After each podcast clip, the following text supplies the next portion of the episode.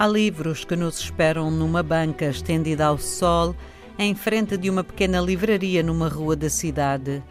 Outros escondem-se nas estantes povoadas e labirínticas.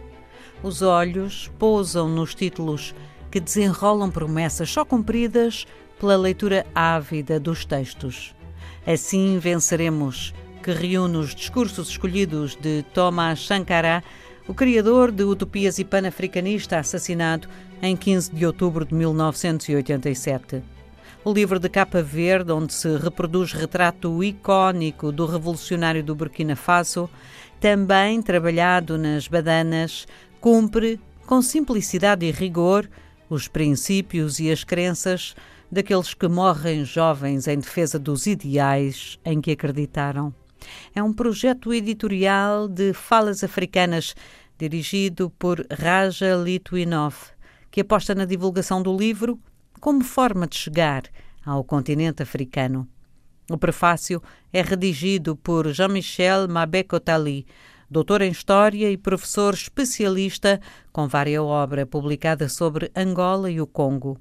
As traduções foram asseguradas por Apolo de Carvalho, Catarina Martins, Gisela Casemiro, José Santi Júnior, Mamadou Bá e Sónia Vaz Borges.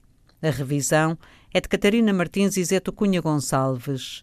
Assim temos a primeira edição em língua portuguesa, outubro de 2020, da matéria de que a história se alimenta, os textos, como fonte e lugar de reflexão sobre o passado. O prefácio cumpre a sua função de abrir o texto à leitura, convocando o leitor a descobrir a vida de Thomas Sankara e também o seu pensamento profundamente enraizado na defesa do continente africano contra o neocolonialismo e os grandes interesses que não ficaram resolvidos com as independências nacionais. Cada um dos textos que compõem o livro dão conta de um projeto político para o Burkina Faso, o país dos homens íntegros, nome que substitui a designação colonial Alto Volta, e ao mesmo tempo para o continente africano.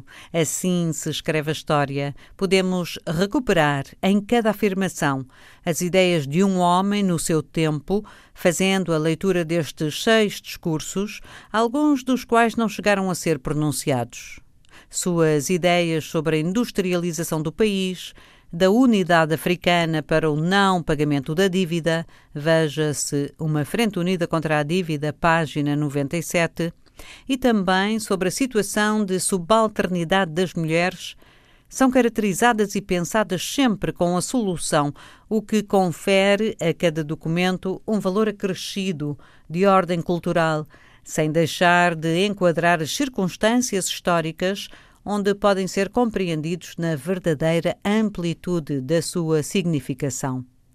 Tomás Sankara nasceu em Iaco, Alto Volta, a 21 de dezembro de 1949 e foi assassinado em Ouagadougou em 15 de outubro de 1986. Recusou entrar no seminário e fez formação militar no seu país e em Madagascar. Sua aposta principal, depois de ser presidente, o quinto após a independência, ocorrida a 5 de agosto de 1960, era libertar o país da ajuda externa e combater as desigualdades sociais. As sugestões de Ana Paula Tavares hoje para os ouvintes são a leitura de Thomas Sankara Venceremos, Discursos Escolhidos, edição Falas Africanas, Lisboa, 2020. Não esquecer, em Ouagadougou realiza-se de dois em dois anos o FESPACO, maior festival de televisão e cinema do continente africano.